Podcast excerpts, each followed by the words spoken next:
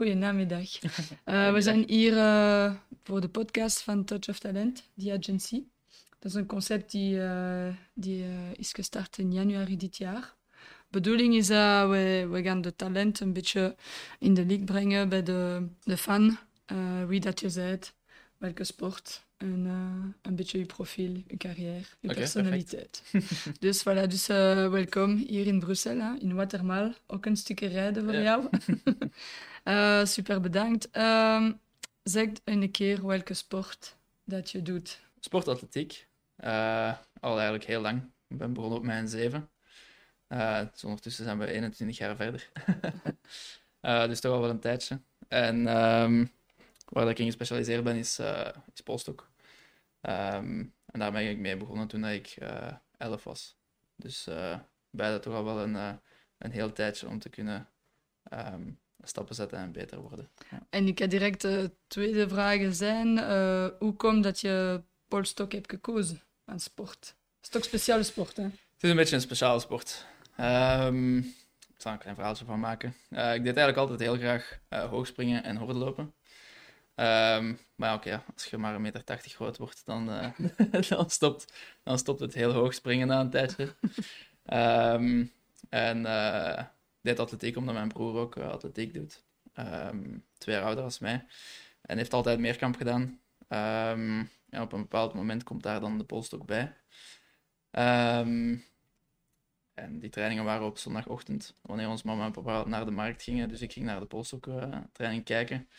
En zo ben ik er eigenlijk ingerold. En uh, het was een super toffe groep. En zo ben ik er uiteindelijk nooit mee gestopt. En je hebt altijd je max gedaan tot de Belgische kampioen-titel ook, hè? Ja. Um, ja, ik denk dat mijn eerste, eerste titel indoor zal geweest zijn. Um, maar ik denk eigenlijk het jaar niet vragen, ik zou het niet weten. maar ondertussen toch al een, eh, een heel aantal keer nationaal kampioen in een outdoor. Um, bij de belofte ben mm -hmm. ik uh, onder 23 Europees kampioen geworden. Um, en uh, internationaal gezien heb ik uh, brons gehaald op de Universiade in Napels in 2019. En um, vorig jaar mijn eerste, hopelijk nog veel te komen, Diamond League gewonnen. wat ook wel een mooie verdienst is. Maar ja, het is, een, het is een mooi avontuur aan het worden.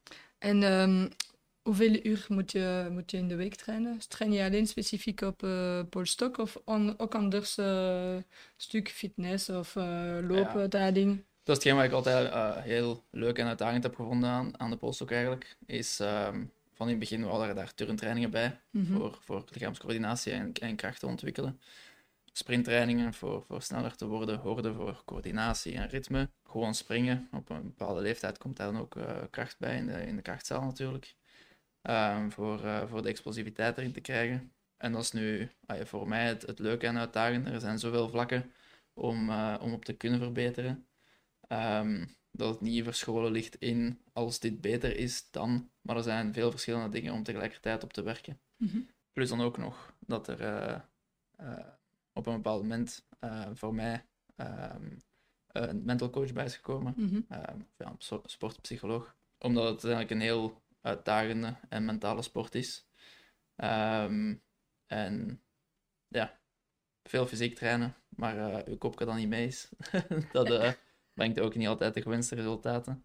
Um, dus uh, dat is ook een, een mooi onderdeel geworden. En um, ja, zo krijgen we eigenlijk een heel diverse sport, vind ik.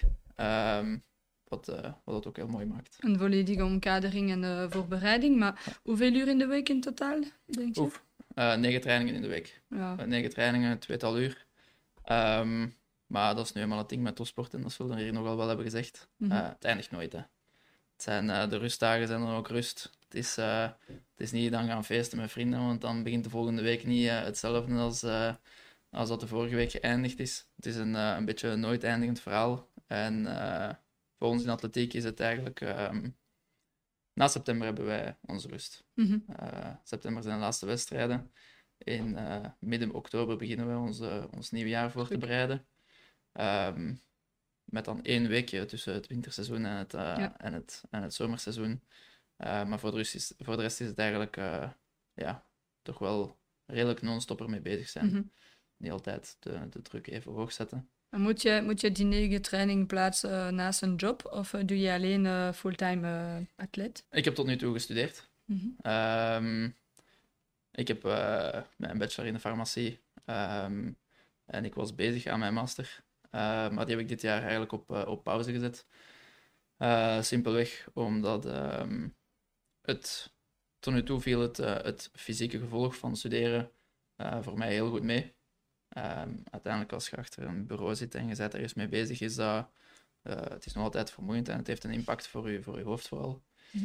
Ehm, maar langs de andere kant zet je, verzet je ook je gedachten een beetje. Dat eh, kan ook wel helpen. Ehm, maar vorig jaar heb ik een groot deel gedaan en in eh, het eerste semester dit jaar ook nog. Stond ik eigenlijk gewoon in de apotheek. Ehm 20 uur per week. En ja, dat eiste wel zijn tol om nog eens Mhm. 20 uur extra op mijn benen te staan. Ehm, dus ben ik met de faculteit gaan praten en eh, hebben dat op, eh, op pauze kunnen zetten. Ehm dikke merci naar de faculteit. ja, we zullen wel zien wanneer dat, eh, wanneer dat het uitkomt, om het zo te zeggen, om dat, om dat op een goede manier af te maken. Want daar was ik het wel met de, daar was de faculteit het met mij eens dat als ik afstudeer wil ik niet ga, erdoor zijn omdat het lang genoeg heeft geduurd. Mhm. Als, eh, als ik afstudeer wil ik ook wel ehm, ja, capabel kunnen zijn om als het moet mijn eigen apotheek te runnen. En eh, aan het tempo dat het nu bezig was, ehm, zag ik dat niet direct gebeuren. Ehm hebben dan ook naar de faculteit gecommuniceerd en eh, ja, dan hebben we deze keuze gemaakt. Oké. Dus altijd een kwestie van keuze. hè? Ja. En goede begeleiding. Yes. En over begeleiding, je praat over een mental coach. Heb je een verschil gezien eh, zonder mental coach en met? Heb je echt eh, direct eh, de performance kunnen zien? Bij mij heeft het eigenlijk lang geduurd, als ik, het, als ik er nu op terugkijk natuurlijk. Ehm, voordat ik de keuze heb gemaakt om met iemand samen te werken. Tot eigenlijk ik op een punt zat dat ik echt moeilijkheden had. Ik had heel veel moeilijkheden in 2018. Dat was ook echt geen leuk en ook geen goed jaar voor mij. Wat dat geresulteerd heeft dat ik gewoon eh, geen hoogte heb gehaald in het Europees kampioenschap. Het, het enige kampioenschap van dat jaar. Ehm, dus dat stak wel serieus tegen. Ehm, en daar vlak voor eh, was ik diep genoeg eh, de put ingeduwd om eraan te beginnen, om het zo te zeggen. Mhm. Ja, mij heeft al sinds serieus geholpen. Toen eh, ik ben nog altijd met, de, met, dezelfde, met dezelfde kerel bezig. Ehm, en ja, helpt mij wel enorm. Ja. En Welke tot nu toe de memorabele, je sprak over de, de slechte jaar, maar wel, welke beste jaar was, eh, was voor jou geweest? Goeie vraag. Eh, elk jaar heeft zo wel zijn troeven, denk ik. Ehm 2018 was dan heel moeilijk. 2019 heb ik mijn eerste wereldkampioenschap gehaald. Heb ik het Belgisch gebroken. Ehm 2020 heb ik mij geplaatst voor de Spelen.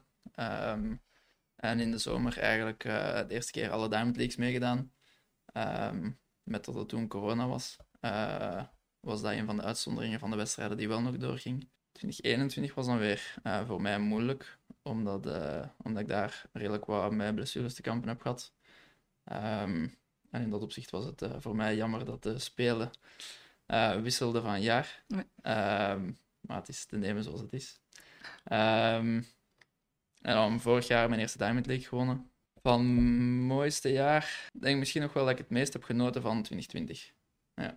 Ook al was daar geen kampioenschap, ehm, omdat dat was dan weggevallen met de corona. Ehm, heb ik veel grote wedstrijden gedaan. Heb ik eh, veel, kunnen rondrei allee, veel kunnen rondreizen voor, eh, voor wedstrijden te kunnen doen. Veel nieuwe mensen leren kennen. En qua, qua gevoel denk ik dat dat misschien wel het, eh, het beste jaar was voor mij. Ja. Super. En eh, welke gevoel, eh, je praat over gevoel, welke gevoel is als je bent bezig met dat sprongen? Eh, je blijft dan ook een beetje schrik of eh, stress? Ja. adrenaline? Het is alles een beetje samen, hè. Afhankelijk van, eh, van hoe je voelt, alles eigenlijk. Het ding aan een polshoek is dat als het, als het klikt, is het zo mooi en zo makkelijk. En als het tegensteekt, zit het echt zo fel tegen.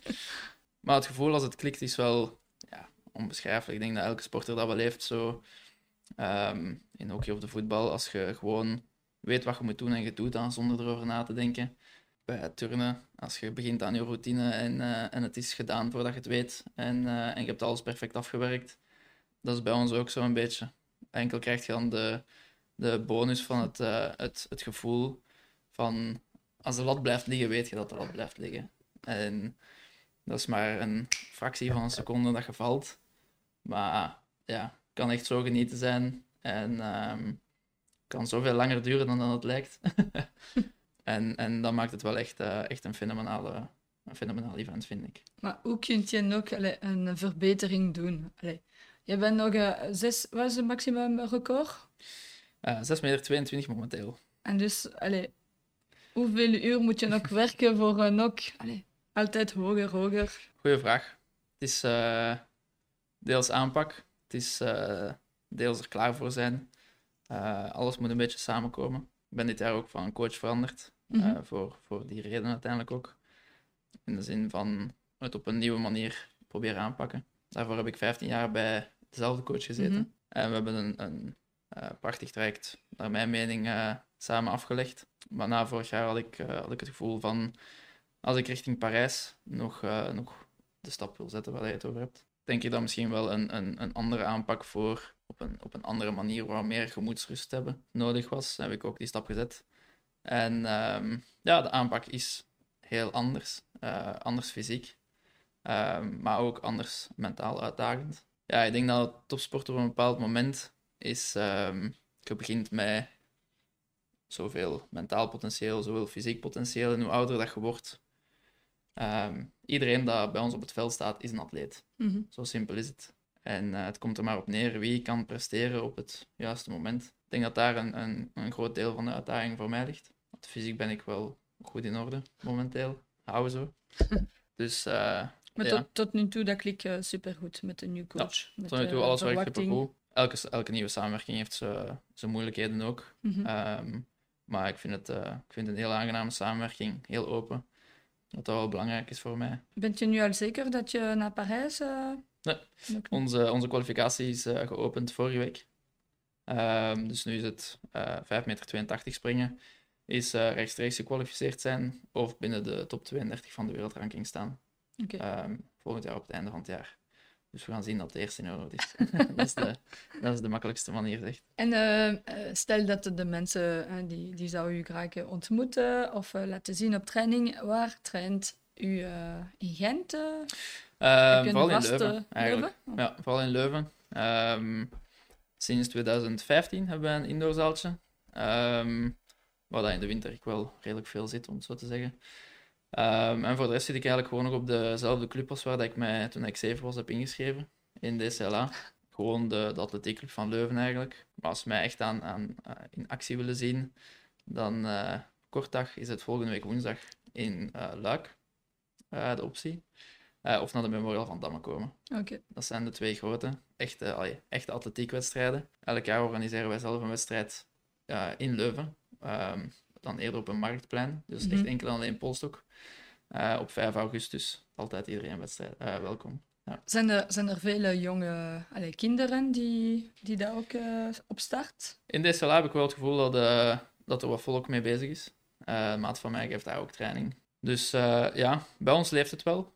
Um, ten opzichte van de buurlanden is België... We hebben niet zo'n Poolse cultuur. Mm -hmm. um, vandaar ook dat, we, dat ik met mijn vorige coach uh, moeten zoeken naar hoe eigenlijk het niveau te bereiken dat we, dat we uiteindelijk samen hebben bereikt. Maar Frankrijk heeft een enorme polstercultuur. Uh, Duitsland ook. Maar het is, uh, het is een superleuke, superleuke discipline. Dus ik kan alleen maar zeggen van kom, ga naar uw, naar uw atletiekclub en, en probeer. En ehm, niet te snel opgeven, want het is geen makkelijke, het is geen makkelijke discipline. Maar ik denk ook niet dat ik een wereldster was toen ik jong was. Het is een beetje ja, doorzetten. Karakter. Karakter hebben. Um, Passie. Voilà. Passie voor de sport. Iets vinden wat je leuk vindt en uh, hopelijk een goede groep om het mee te doen. En dan, uh, dan is het allemaal wel wat makkelijker om door te zetten. Juist, juist. Maar uh, Ben, als je vandaag bent hier bij die agency, is dat is wel een reden. Waarom heb je ook gekozen voor die agency, of en tout cas aangezet om lid te worden door Hans, onze collega? Waar was dat voor je omkadering te verbeteren, een beetje te blazen met uh, veel uh, stof uh, rond je sport? Vertel een beetje. Deels voor de, de volledige omkadering, dat er naar mijn gevoel wel is. Ik zeg het, ik ben er nog maar juist bij, maar tot nu toe ben ik wel al heel goed geholpen geweest met de vragen die ik had. En opnieuw een beetje om, de, om het gemoed zo kalm mogelijk te hebben, zodat ik het best kan focussen op hetgeen waarop ik moet focussen. Uh, dat is eigenlijk hetgeen uh, wat, dat ze, wat dat mij is aangeboden geweest. Is eigenlijk vooral van, probeert jij op de, op de sport te focussen.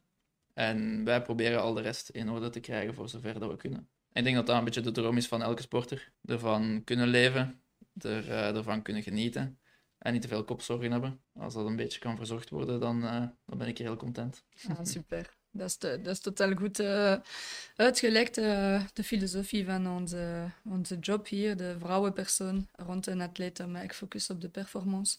Uh, is goed gezegd. Um, zou Ben ook binnen vijf jaar nog springen? Oef. wat, is, de maximumleeftijd? Het ding is dat bij ons is het heel belangrijk dat je je snelheid behoudt. Want hoe meer energie dat je in de stok kunt steken, hoe meer dat eruit kan komen. En de maximumleeftijd is de leeftijd dat je er zelf op plakt. Als jij um, er plezier in hebt om, uh, om de curve van volledig te stijgen, maar ook volledig te dalen naar lagere hoogtes mee, meemaakt, leuk vindt, dan geen probleem. Je kunt op je 45 of je 50 nog springen. Hè. Hm. Er zijn nog altijd wedstrijden voor de Masters. ik denk nu niet dat dat voor mij is weggelegd. Ik vind het iets te leuk om, uh, op, om op hoog niveau te, te presteren. Plus ik denk dat het, het gevoel dat ik daar juist zei van het lange vallen Uh, begint dan ook wel iets korter te worden, letterlijk. Maar als mijn lijf het, het bij elkaar houdt en, uh, en ik kan op hoog niveau goed blijven verder doen, dan zie ik geen reden in waarom dat ik niet zou proberen in LA te staan. Ja. Super. Maar ik heb nog een, een praktische vraag over de stok. Uh, ik weet totaal niet welke stof is dat. Hoeveel stok heb je? Allee, hoe lang kun je eentje gebruiken voor competitie, voor training of alle details? Alle details. De stok, denk ik, waar ik mee begonnen ben, is, uh, was drie meter lang. En als ik daar nu aan ga hangen, dan breekt dat gewoon. Dus uh, je moet eigenlijk een beetje bekijken als een veer. Hoe harder dat je kunt lopen, hoe straffer veer dat je nodig hebt om te kunnen plooien. Hoe harder je kunt lopen, hoe hoger dat je kunt pakken. Hoe langer dat je stok moet zijn. Over het algemeen zijn er twee soorten stokken. is pure glasvezel mm en carbon. Carbon is lichter, maar die breken vaker.